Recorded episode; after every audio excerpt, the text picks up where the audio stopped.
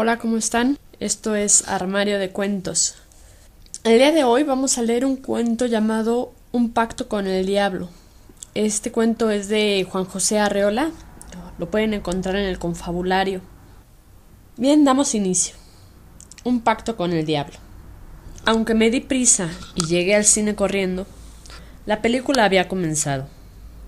En el salón oscuro traté de encontrar un sitio. Quedé junto a un hombre de aspecto distinguido. Perdone usted, Le dije. ¿no podría contarme brevemente lo que ha ocurrido en la pantalla? Sí. Daniel Brown, a quien ve usted allí, ha hecho un pacto con el diablo. Gracias. Ahora quiero saber las condiciones del pacto. ¿Podría explicármelas? Con mucho gusto. El diablo se compromete a proporcionar la riqueza a Daniel Brown durante siete años, naturalmente a cambio de su alma. ¿Siete no más? El contrato puede renovarse. No hace mucho, Daniel Brown lo firmó con un poco de sangre. Yo podía completar con estos datos el argumento de la película. Eran suficientes, pero quise saber algo más. El complaciente desconocido parecía ser hombre de criterio. En tanto que Daniel Brown se embolsaba una buena cantidad de monedas de oro, pregunté En su concepto, ¿quién de los dos se ha comprometido más? El diablo. ¿Cómo es eso? repliqué sorprendido. El alma de Daniel Brown, créame usted, no valía gran cosa en el momento en que la cedió. Entonces el diablo va a salir muy perjudicado en el negocio, porque Daniel se manifiesta muy deseoso de dinero. Mírelo usted. Efectivamente, Brown gastaba el dinero a puñados. Su alma de campesino se desquiciaba. Con ojos de reproche, mi vecino añadió Ya llegarás al séptimo año. Ya. Tuve un estremecimiento. Daniel Brown me inspiraba simpatía. No pude menos de preguntar. Usted perdóneme. ¿No se ha encontrado pobre alguna vez?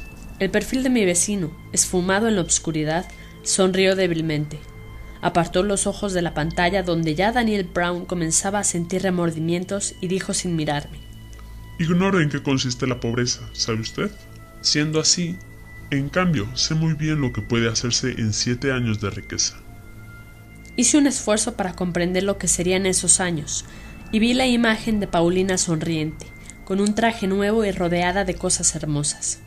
Esta imagen dio origen a otros pensamientos. Usted acaba de decirme que el alma de Daniel Brown no valía nada. ¿Cómo pues el diablo le ha dado tanto? El alma de ese pobre muchacho puede mejorar. Los remordimientos pueden hacerla crecer.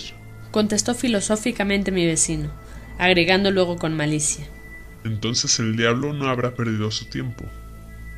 ¿Y si Daniel se arrepiente? Mi interlocutor pareció disgustado por la piedad que yo manifestaba. Hizo un movimiento como para hablar, pero solamente salió de su boca un pequeño sonido gutural. Yo insistí. Porque Daniel Brown podría arrepentirse, y entonces no sería la primera vez que al diablo le salieran mal estas cosas. Algunos se le han ido ya de las manos a pesar del contrato. Realmente es muy poco honrado. Dije sin darme cuenta. ¿Qué dice usted?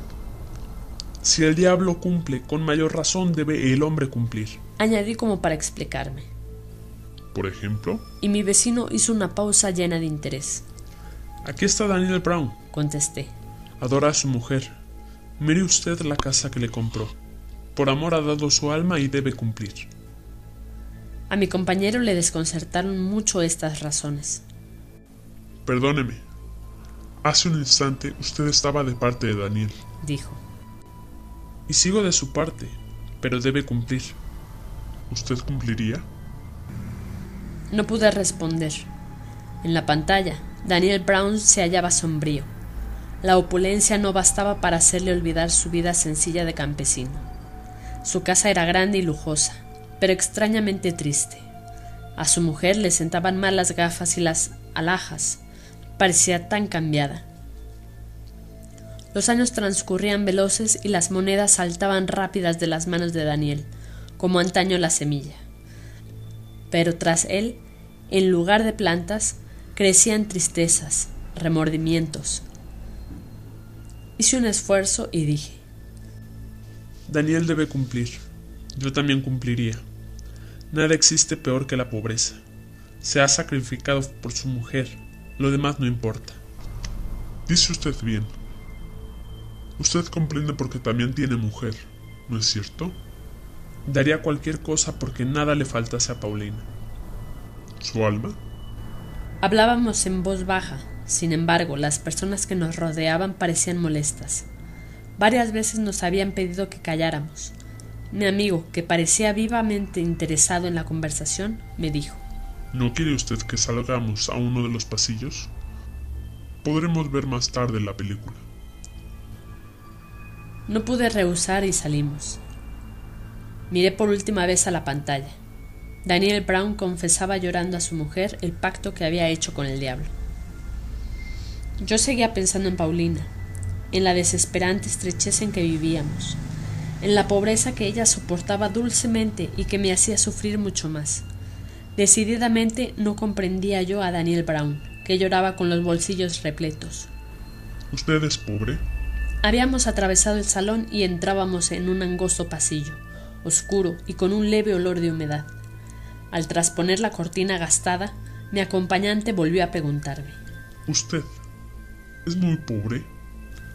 En este día, le contesté, las entradas al cine cuestan más baratas que de ordinario. Y sin embargo, si supiera usted qué lucha para decidirme a gastar ese dinero. Paulina se ha empeñado en que viniera. Precisamente por discutir con ella llegué tarde al cine.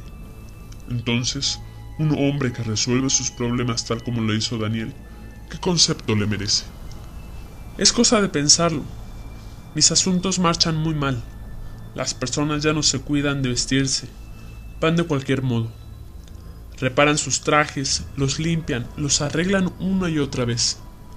Paulina misma sabe entenderse muy bien. Hace combinaciones y añadidos, se improvisa trajes.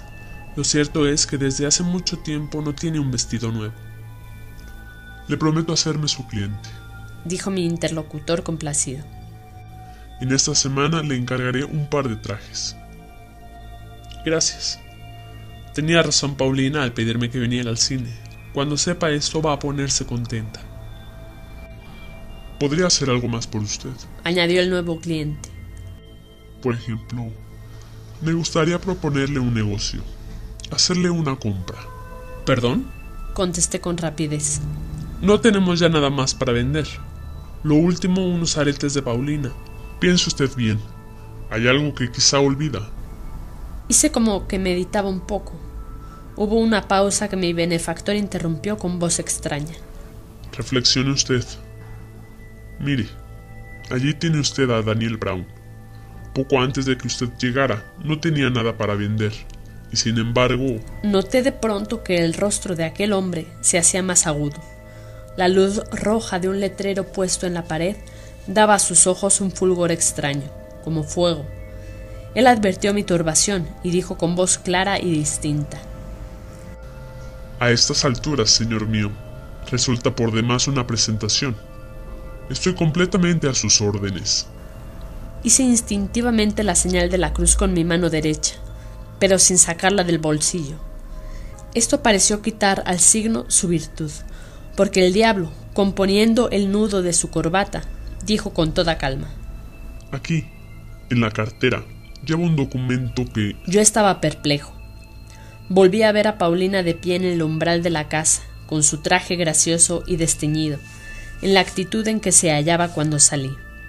El rostro inclinado y sonriente, las manos ocultas en los pequeños bolsillos de su delantal. Pensé que nuestra fortuna estaba en mis manos. Esta noche apenas si teníamos algo para comer. Mañana habría manjares sobre la mesa, y también vestidos y joyas, y una casa grande y hermosa. ¿El alma?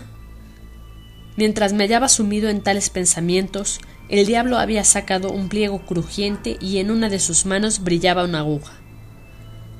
Daría cualquier cosa porque nada te faltara. Esto lo había dicho yo muchas veces a mi mujer. Cualquier cosa. ¿El alma? Ahora estaba frente a mí el que podía hacer efectivas mis palabras. Pero yo seguía meditando. Dudaba. Sentía una especie de vértigo. Bruscamente me decidí. Trato hecho. Solo pongo una condición. El diablo, que ya trataba de pinchar mi brazo con una aguja, pareció desconcertado. ¿Qué condición? Me gustaría ver el final de la película, contesté. ¿Pero qué le importa a usted lo que ocurra a ese imbécil de Daniel Brown? Además, eso es un cuento. Déjelo usted y firme. El documento está en regla, solo hace falta su firma, aquí, sobre esta raya. La voz del diablo era insinuante, ladina, como un sonido de monedas de oro. Añadió, Si usted gusta, puedo hacerle ahora mismo un anticipo. Parecía un comerciante astuto. Yo repuse con energía. Necesito ver el final de la película. Después firmaré. ¿Me da usted su palabra? Sí. Entramos de nuevo en el salón. Yo no veía en absoluto, pero mi guía supo hallar fácilmente dos asientos. En la pantalla, es decir, en la vida de Daniel Brown, se había operado un cambio sorprendente debido a no sé qué misteriosas circunstancias.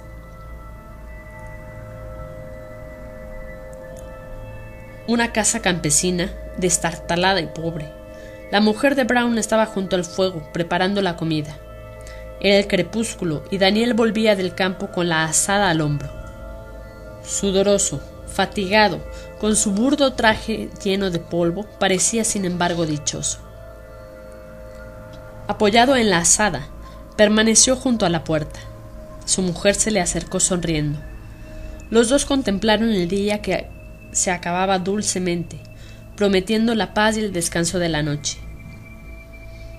Daniel miró con ternura a su esposa, y recorriendo luego con los ojos la limpia pobreza de la casa, preguntó ¿Pero no echas tú de menos nuestra pasada riqueza? ¿Es que no te hace falta todas las cosas que teníamos? La mujer respondió lentamente Tu alma vale más que todo eso, Daniel. El rostro del campesino se fue iluminando, su sonrisa parecía extenderse, llenar toda la casa, salir del paisaje. Una música surgió de esa sonrisa y parecía disolver poco a poco las imágenes. Entonces, de la casa dichosa y pobre de Daniel Brown brotaron tres letras blancas que fueron creciendo, creciendo, hasta llenar toda la pantalla. Sin saber cómo, me hallé de pronto en medio del tumulto que salía de la sala, empujando, atropellando, abriéndome paso con violencia. Alguien me cogió de un brazo y trató de sujetarme.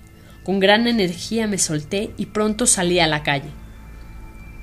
Era de noche. Me puse a caminar deprisa, cada vez más deprisa, hasta que acabé por echar a correr. No volví la cabeza ni me detuve hasta que llegué a mi casa. Entré lo más tranquilamente que pude y cerré la puerta con cuidado. Paulina me esperaba. Echándome los brazos al cuello me dijo Pareces agitado. No, nada. Es que... ¿No te ha gustado la película? Sí, pero... Yo me hallaba turbado. Me llevé las manos a los ojos. Paulina se quedó mirándome y luego, sin poderse contener, comenzó a reír. A reír alegremente de mí, que deslumbrado y confuso me había quedado sin saber qué decir. En medio de su risa, exclamó con festivo reproche. Es posible que te hayas dormido. Estas palabras me tranquilizaron. Me señalaron un rumbo. Como avergonzado contesté. Es verdad. Me he dormido. Y luego, en son de disculpa, añadí. Tuve un sueño y voy a contártelo. Cuando acabé mi relato, Paulina me dijo que era la mejor película que yo podía haberle contado. Parecía contenta y se rió mucho. Sin embargo, cuando yo me acostaba, pude ver cómo ella, sigilosamente, trazaba con un poco de ceniza la señal de la cruz sobre el umbral de nuestra casa. Fin. ¿Qué les pareció? Y nos vemos para la próxima. Cuídense.